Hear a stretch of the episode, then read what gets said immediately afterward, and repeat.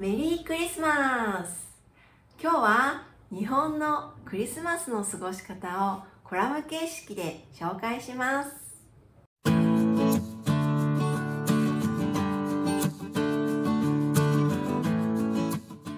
日本のクリスマスの過ごし方。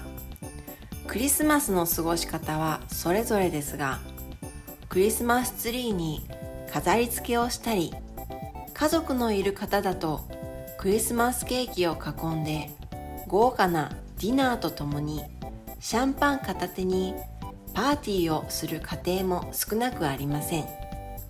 子供たちはサンタさんが来るのを待ち望んでいるためプレゼントの用意に追われます。恋人がいる人は一緒にイルミネーションを見に行ったりレストランで一緒に食事を楽しみます。マーケティング戦略と知りつつ毎年バカにならない金額のプレゼントを準備しますが恋人を思うと全く苦にならないのはどうしてでしょうか。今年のクリスマスは大事な人と一緒に過ごされてはいかがでしょうか。それぞれそれぞれの意味はおのおの各个各个都不一样という意味です。飾り付け装飾装飾。と共にと一緒に。片手に片方の手に持ちながら待ち望んでいる。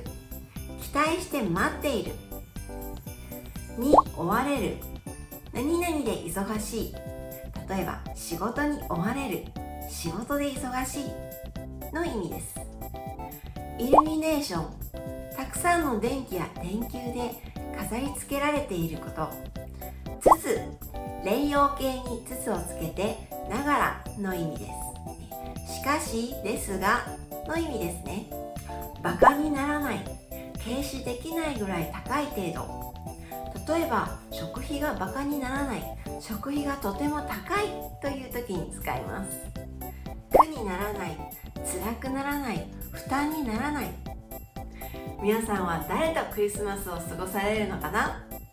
では次の動画でお会いしましょう。また。